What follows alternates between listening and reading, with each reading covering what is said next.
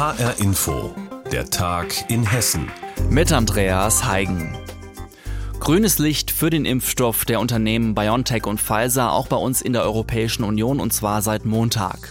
Die EU-Kommission hat zugestimmt und jetzt kann auch bei uns in Hessen geimpft werden.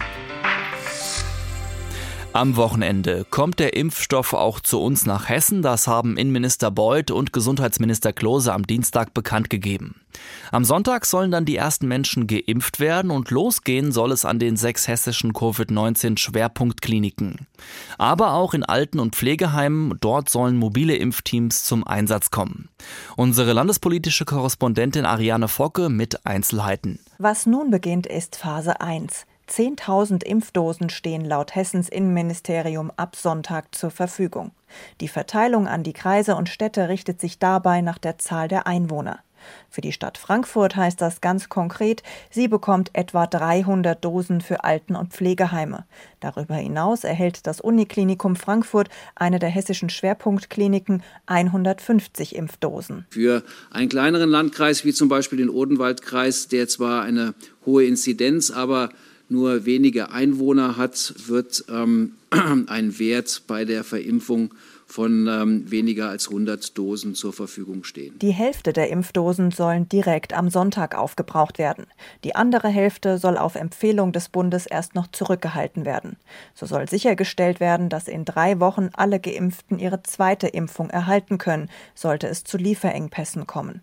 Aber eine weitere Lieferung ist bereits zugesichert, sagt Innenminister Peter Beuth. Wir werden dann in den Tagen darauf, am 28. und am 30.12. nochmal zusammen knapp 100.000 Impfdosen zur Verfügung haben, die wir ebenso an Alten- und Pflegeeinrichtungen und äh, die entsprechenden Krankenhäuser verimpfen werden. Sind dann alle aus dieser ersten Impfgruppe geimpft, kann die zweite Phase der hessischen Impfstrategie beginnen.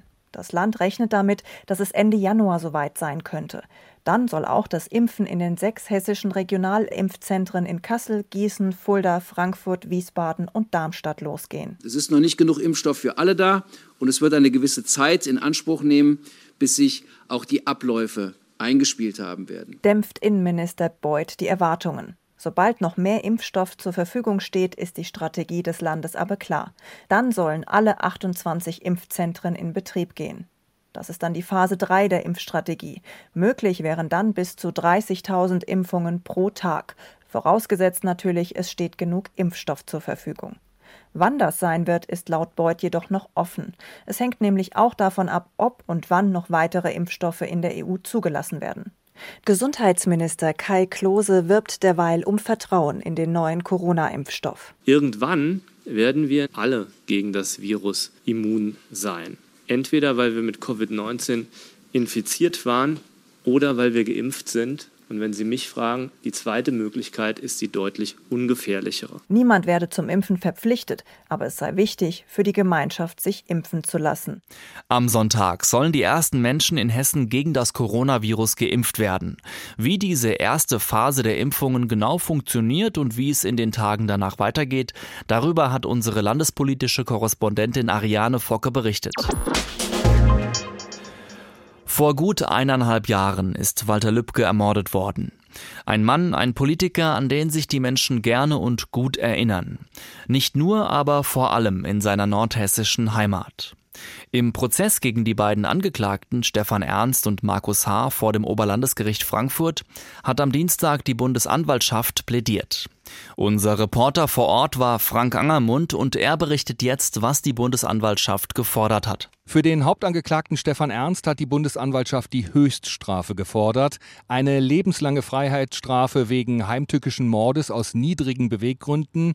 Außerdem hat sie für den Messerangriff auf einen Flüchtling ebenfalls lebenslange Haft wegen versuchten Mordes gefordert. Dazu soll außerdem die besondere Schwere der Schuld festgestellt werden und eine Sicherungsverwahrung angeordnet werden. Für den Mitangeklagten Markus H. hat die Bundesanwaltschaft neun Jahre und acht Monate Haft wegen Beihilfe zum Mord und Verstoß gegen das Waffengesetz gefordert. Fünfeinhalb Stunden hat das Plädoyer gedauert, Zeit genug für eine ausführliche Begründung des geforderten Strafmaßes. Reporter Frank Angermund. Für die Bundesanwaltschaft steht fest, dass der Mord an Walter Lübcke ein politischer Mord aus rassistischen Gründen war. Sie geht davon aus, dass die Asylpolitik der Bundesregierung das Ziel des Anschlags war. Es sei der erste Mord an einem Politiker im demokratischen Deutschland seit dem Mord an Walter Rathenau 1922 gewesen. Regierungspräsident Lübcke habe viel für die Gesellschaft geleistet. Er sei ein liberaler, weltoffener Politiker gewesen. Er sei wegen eines aus dem Zusammenhang gerissenen Satzes bei einer Bürgerversammlung in Lohfelden zu einer Flüchtlingsunterkunft ermordet worden. Und dieser Mord, der stehe in der Tradition der Ermordung Rudi Dutschkes, der NSU-Morde und des Anschlags von Halle. Der Mitangeklagte Markus H. habe Stefan Ernst dabei unterstützt und in seiner rechtsextremen Haltung bestärkt. Er habe Ernst das Schießen beigebracht und Waffen besorgt und mit ihm das Haus der Lübkes in Wolfhagen-Istar ausspioniert. Außerdem habe H. das Video der Rede in Lohfelden in extrem gekürzter Form ins Internet gestellt. Die beiden hätten ständig ständig darüber gesprochen, Lübcke zu bestrafen und sie hätten sich für einen bevorstehenden Bürgerkrieg bewaffnet. Sie fürchteten, dass durch die Asylpolitik eine Ausrottung des deutschen Volkes bevorsteht. Im Verlaufe des Prozesses hat der Angeklagte ja zwei Versionen des Tathergangs präsentiert. Welche ist denn nun die richtige, fragt man sich. Und wie hat sich nach Ansicht der Bundesanwaltschaft die Ermordung Lübkes tatsächlich abgespielt? Die Bundesanwaltschaft ist ihrer Anklage treu geblieben. Sie geht davon aus, dass Stefan Ernst als Einzeltäter gehandelt hat. Und sie gehen davon aus, dass sein ursprüngliches Geständnis der Wahrheit entspricht. Demnach hat sich Stefan Ernst aus der Dunkelheit an die Terrasse des Hauses angeschlichen. Dort saß Walter Lübcke, hat geraucht und in sein Tablet geschaut. Und er sei völlig überraschend aus 1,50 Meter Entfernung erschossen worden, habe nicht mehr reagieren können. Als Beweise führt die Bundesanwaltschaft die DNA-Spur an Lübkes Hemd, den Schusskanal und die Zigarette in Lübkes Hand an, die wäre bei einem dynamischen Tatergang runtergefallen. Auf das Plädoyer hat es ja direkt danach mehrere Reaktionen gegeben. Unser Reporter Frank Angermund weiß, wie die ausgefallen sind. Viele Prozessbeobachter zeigen sich beeindruckt von der Klarheit und der Stringenz, mit dem das Plädoyer fünfeinhalb Stunden lang vorgetragen wurde. Familie Lübcke stimmt dem Plädoyer in großen Teilen überein, außer dass sie nach wie vor davon ausgeht, dass Markus H. mit am Tatort war. Der Anwalt von Stefan Ernst sagt, die Bundesanwaltschaft habe den kompletten Prozess ignoriert und der Anwalt von Markus H. will Freispruch für seinen Mandanten fordern. Die Plädoyers der Nebenklage und der Verteidigung werden im Januar nach einer Weihnachtspause abgehalten. Sagt Reporter Frank Angermund. Er hat das Plädoyer der Bundesanwaltschaft im Lübcke-Prozess vor dem Frankfurter Oberlandesgericht verfolgt und darüber berichtet. Das Coronavirus. Für alte und kranke Menschen gefährlich, für junge Menschen dagegen halb so wild. Tja, so denken jedenfalls viele, aber wie gefährlich das Virus für Kinder und Jugendliche wirklich sein kann, das zeigt ein Fall aus Darmstadt. In der Kinderklinik. Dort wird momentan ein junger Patient behandelt und er hatte das Coronavirus und leidet nun an einer schweren Folgeerkrankung. Ich hatte die ganze Zeit Angst eigentlich, auch meine Eltern. Ich hatte halt dann hier überall die Zugänge und das war schon erschreckend. Jonathan Wendel liegt verkabelt in einem Krankenhausbett in der Darmstädter Kinderklinik. Um ihn herum Maschinen, die seinen Herzschlag überwachen, seine Atmung, seinen Blutdruck. Jonathan ist 17 Jahre alt. Es ist Anfang November, als der Schüler bemerkt, dass irgendetwas nicht stimmt. Da hatte ich einen Geschmacksverlust, einen Geruchsverlust und weil am nächsten Tag wieder Schule war, dachte ich mir, ich mache lieber einen Test. Jonathan lässt sich auf das Coronavirus testen. Ergebnis positiv. Er bleibt zwei Wochen zu Hause, fühlt sich allerdings kaum krank. Nach der Quarantäne ist der Schüler fit wie vorher. Doch dann, Mitte Dezember, bekommt der 17-Jährige plötzlich Halsschmerzen. Seine Lymphknoten schwellen an. Sein Hausarzt verschreibt ihm Antibiotika.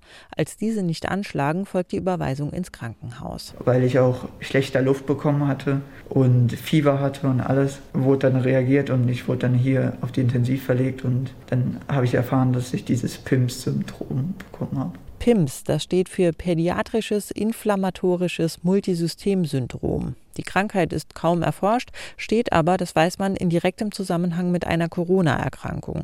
Und zwar vor allem bei Kindern und Jugendlichen.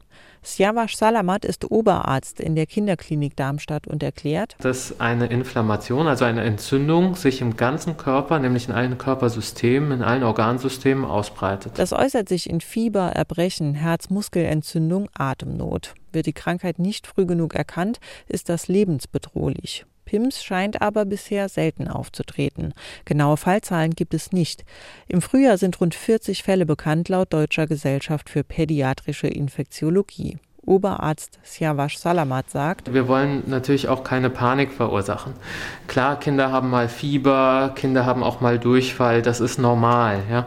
Aber wenn es nicht besser wird und wenn es wenn es irgendwie nicht so ist wie sonst, ja, dann geht man am besten zum Kinderarzt und äh, informiert sich da, kann es das sein oder nicht. Jonathan konnte zum Glück frühzeitig behandelt werden. Trotzdem, er hat immer noch Herzrhythmusstörungen, muss beobachtet werden. Langzeitfolgen sind völlig unklar. Der 17-Jährige versucht aber optimistisch zu bleiben. Ich hoffe mal, das wird das Beste und dass sich das alles wieder regeneriert. Aber sagen kann man das ja nicht so. Das war ein Beitrag von HR-Inforeporterin Silke Sutter und zwar hat sie über den Fall des 17 Jahre alten Jonathan berichtet. Der leidet an einer schweren Corona-Folgeerkrankung. Lange ist es nicht mehr hin bis Weihnachten und tja, möglicherweise haben ja auch Sie noch nicht alle Geschenke beisammen. Es wird höchste Zeit, das ist klar. Die Frage ist nur, wo findet man jetzt auf die Schnelle noch was Individuelles, was nicht jeder hat? Mein Kollege Mike Markloff hat einen Ausflug in den Kreis Groß-Gerau gemacht und ist dort fündig geworden. Wir haben Mike gefragt, ja, wo bekommt man denn jetzt vielleicht noch das Außergewöhnliche etwas her? Ja, ich stehe hier mitten im Wohngebiet von Neufelden-Walldorf am Waldenserhof. Das ist eine soziale Einrichtung und Begegnungsstätte. Und links neben dem Eingang, auch so auf einem braunen Sockel, da steht ein bunter Zigarettenautomat. Der ist bemalt wie ein Wald. Ja, und wenn man genauer hinsieht, dann kann man auch lesen, kleine Kunstwerke in der Schachtel. Ja, und oben drüber steht natürlich auch Kunstautomat. Und das ist genau nämlich hier die Sache. Hier gibt es keine Zigaretten zu kaufen, sondern eben Kunst im Kleinformat. Und ich schaue weiter auf den Automaten. Und hier gibt es dann so Kategorien wie überregionale Kunst, Küste und Meer, regionale und überregionale Kunst und tierisch gut.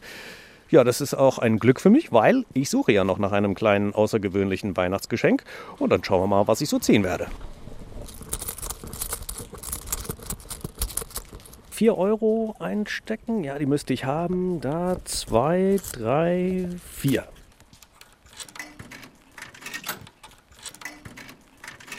So, und welche Kategorie nehme ich denn jetzt überhaupt? Ach, ich bin mal für regionale und überregionale Kunst.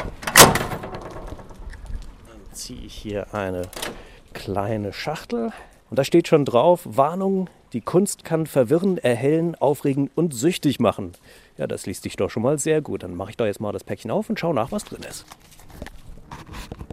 Was ist das? Die Spannung steigt. Ein Bild von Alfred Schmidt aus Potsdam habe ich hier, also in Potsdam geboren. Darauf zu sehen, zwei Bäume in einer Winterlandschaft. Schön. Ja, und bei mir steht Annette Keim. Sie ist Koordinatorin hier im Team Waldenserhof. Frau Keim, wie kam denn eben der Kunstautomat hier an den Waldenserhof? Tatsächlich durch den HR, weil ich habe im Frühjahr in der Hessenschau gesehen, dass in anderen Orten eben auch einen Kunstautomat gibt und dachte, das passt wunderbar zu uns und hierher in den Ort und eben auch vor den Treffpunkt Waldenserhof. Ja, also ich freue mich jedenfalls riesig. Ich weiß zwar jetzt, was drin steckt, aber ich verrate noch nicht, wer das bekommt, denn es soll ja zumindest doch noch immerhin eine kleine Weihnachtsüberraschung bleiben. Kunst aus dem Automaten in Groß-Gerau. Für den einen oder anderen ist da vielleicht noch eine schöne Last-Minute-Geschenke-Idee dabei. Vorgestellt hat uns das Reporter Mike Markloff. Und damit sind wir auch am Ende der Sendung Der Tag in Hessen. Mein Name ist Andreas Heigen und die Sendung, die finden Sie wie immer auch als Podcast auf hrinforadio.de.